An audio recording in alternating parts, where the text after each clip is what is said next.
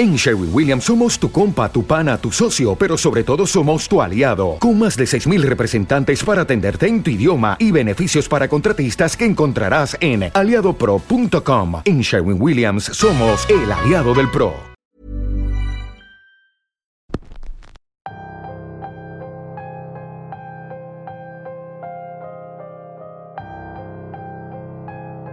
El final está cerca, y con él la posibilidad de terminar todas aquellas cosas que dejamos pendientes.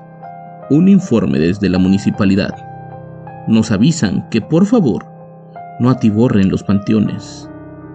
Dejen a un lado las brujerías que no pudieron hacer. Créanme, ya no les van a hacer efecto. Bienvenidos a Radio Macabra. Como cada miércoles, estamos aquí para traerles las mejores historias y los mejores temas. En esta ocasión, les traemos una historia real, sucedida en un lugar que tiene mucha historia y mucha leyenda. Un lugar que se hizo famoso por culpa de un programa de televisión. Un lugar del que hoy en día casi no se habla. La historia de hoy se llama La Fonda de San Miguel y es traída para ustedes únicamente aquí, en Radio Macabra, su programa favorito de la noche. Pónganse cómodos, sírvanse ese vaso de sangre del que tanto hemos estado esperando. Y prepárense, porque estamos a punto de comenzar.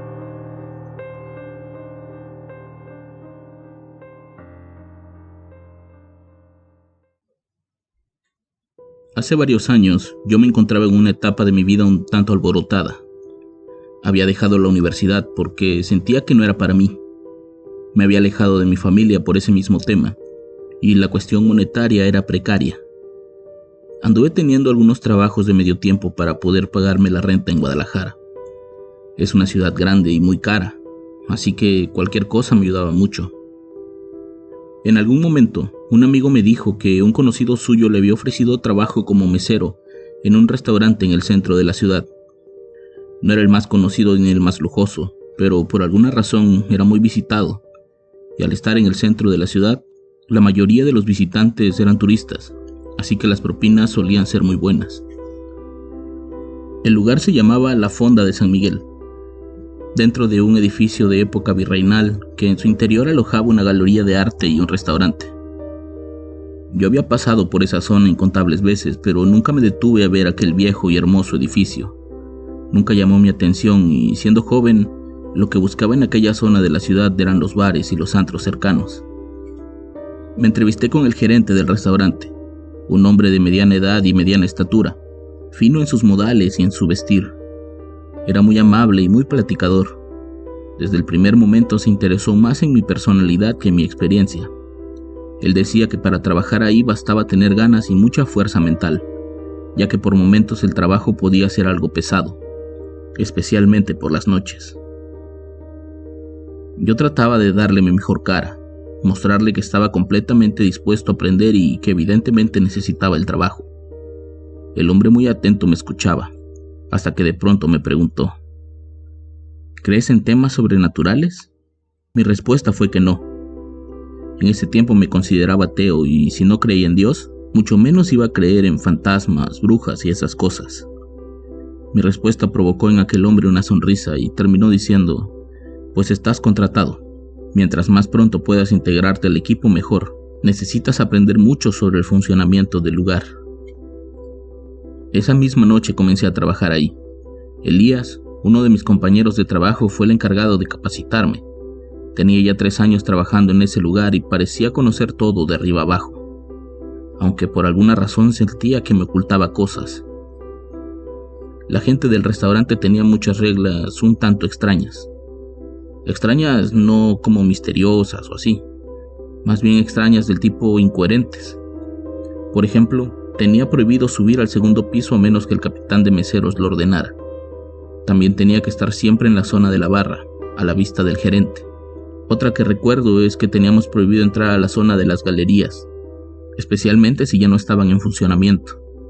Pero lo más extraño era que teníamos prohibido entrar al baño si había clientes, ni siquiera para limpiar.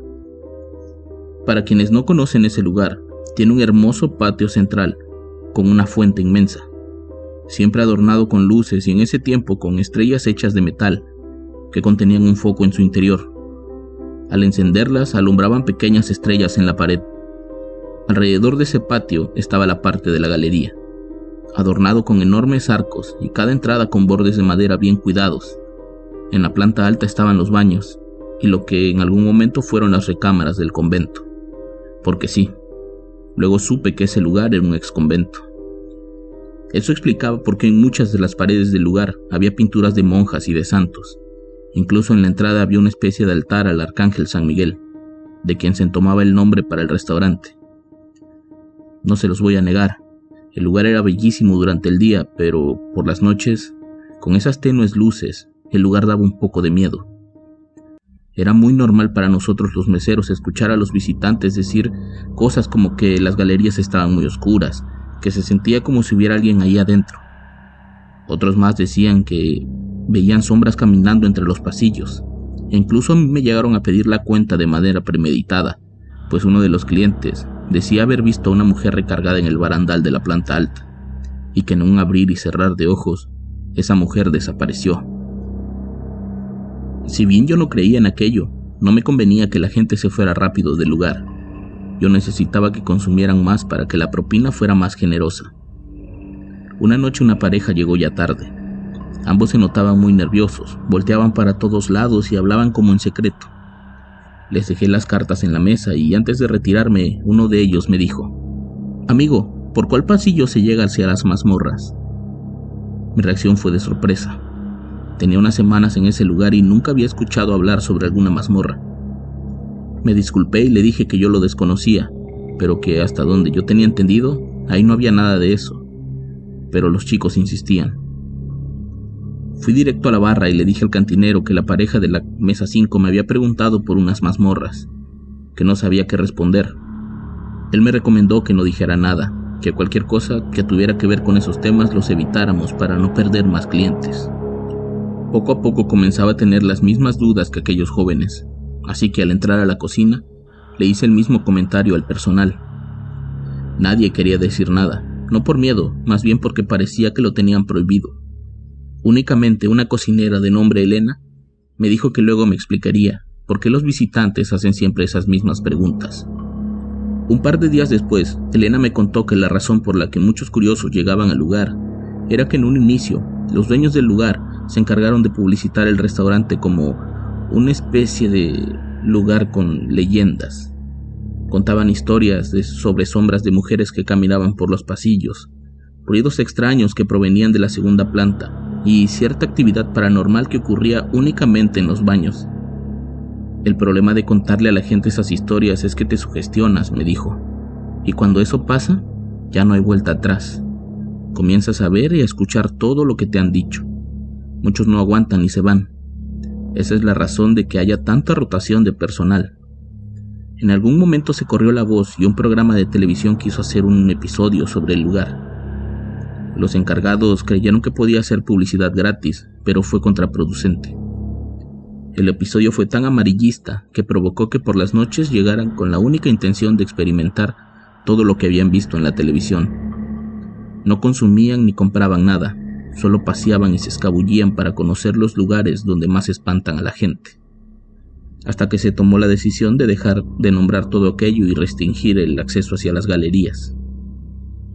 Todo lo que me contaba Elena para mí era desconocido. Nunca fui muy afecto a esos temas y por lo tanto no me llamaba la atención, pero conforme me platicaba a detalle todas las extrañas cosas que ahí ocurrían, no podía dejar de pensar en ello. Al parecer si era cierto. Una vez que te sugestionas, ya no hay marcha atrás. Los siguientes días fueron diferentes para mí. Subir a la segunda planta con esa oscuridad era horrible. La sensación de estar acompañado todo el tiempo o de sentir que alguien te observa desde la oscuridad es algo que no me gusta.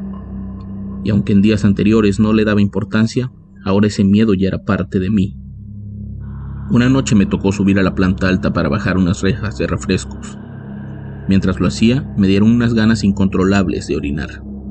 Así que me metí al baño, que teníamos prohibido. Me paré en el urinario y de pronto alguien apagó la luz. No supe qué hacer. Lo primero que uno piensa es que es una broma. Seguí orinando hasta que sentí un frío recorrer todo mi cuerpo. En ese momento cerré los ojos y me quedé quieto. De pronto escuché el sonido que hace el botón de la luz cuando alguien la enciende, y la luz regresó. Me apresuré a salir de ahí, ni siquiera me quise lavar las manos. Estaba a punto de cerrar la puerta cuando lo más extraño sucedió. La llave del lavabo se abrió y comenzó a salir agua. Esto no es inventado ni tampoco era producto de mi sugestión. Yo vi el agua salir de la llave.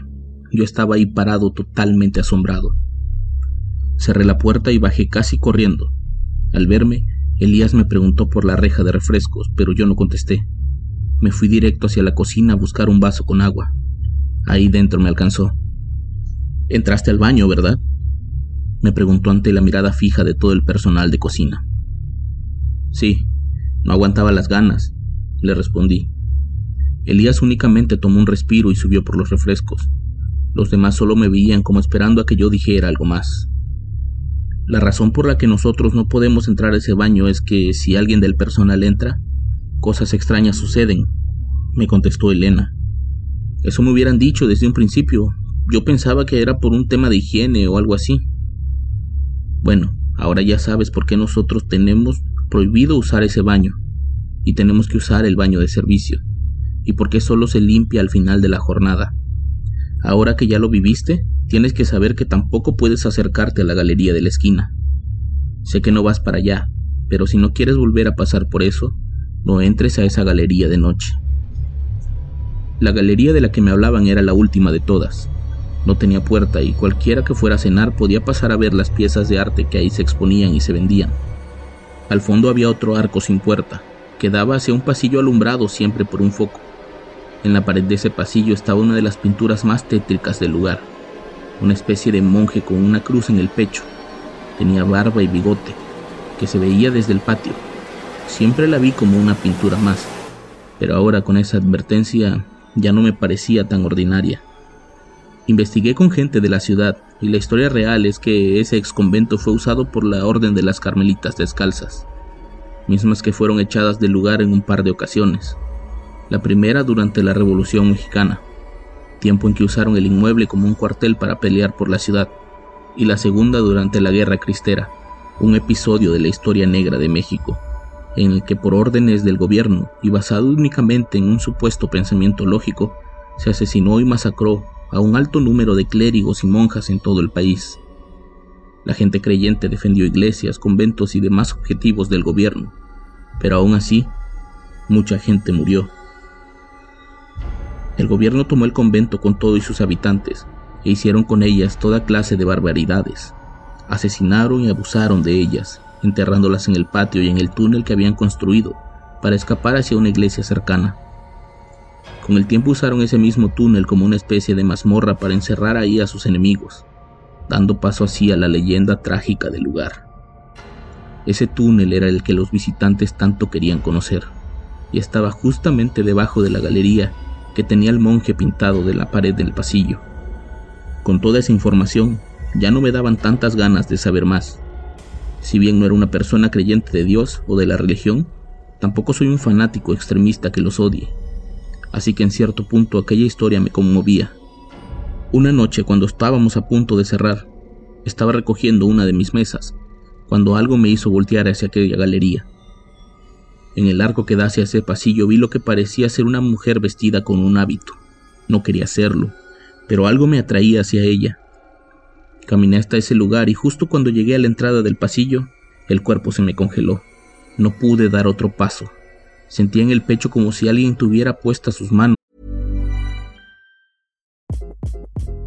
Hi, this is Craig Robinson from Ways to Win, and support for this podcast comes from Invesco QQQ, the official ETF of the NCAA. The future isn't scary. Not realizing its potential, however, could be. Just like on the recruiting trail, I've seen potential come in many forms as a coach. Learn more at Invesco.com slash QQQ. Let's rethink possibility. Investco Distributors, Inc.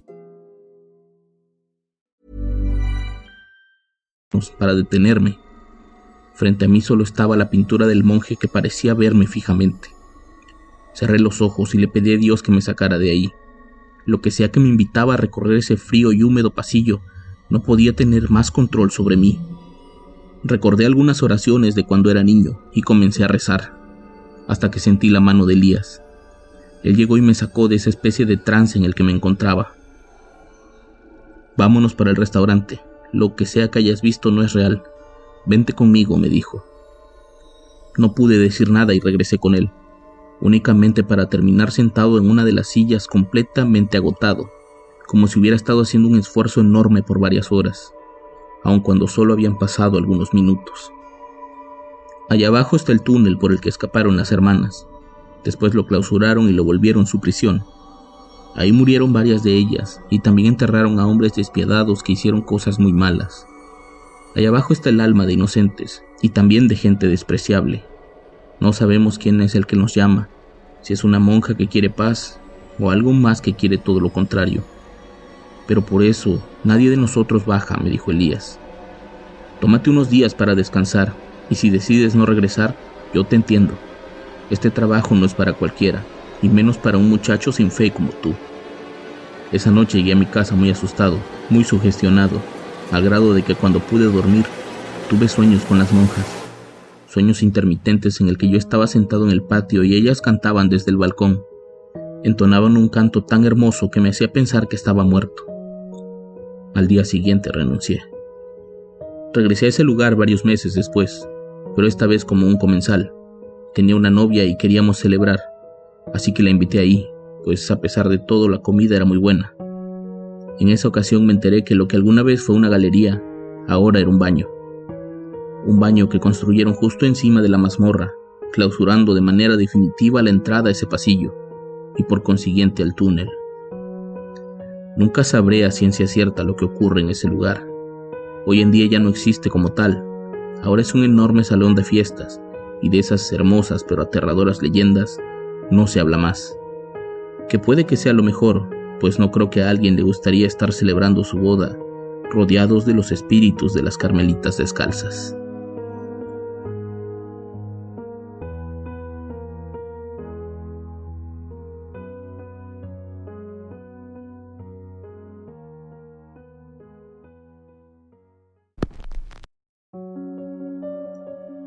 Para todos aquellos que hayan tenido la oportunidad de conocer este lugar, cuéntenos cuál ha sido su experiencia ahí. Yo los espero la próxima semana con más historias y con más Radio Macabra. Éxitos que te matarán de miedo. Buenas noches.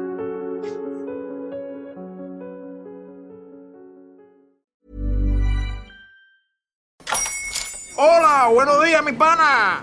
Buenos días, bienvenido a Sherwin Williams. ¡Ey! ¿Qué onda, compadre? ¿Qué onda? Ya tengo lista la pintura que ordenaste en el ProPlus app. Con más de 6.000 representantes en nuestras tiendas listos para atenderte en tu idioma y beneficios para contratistas que encontrarás en aliadopro.com. En Sherwin Williams somos el aliado del PRO.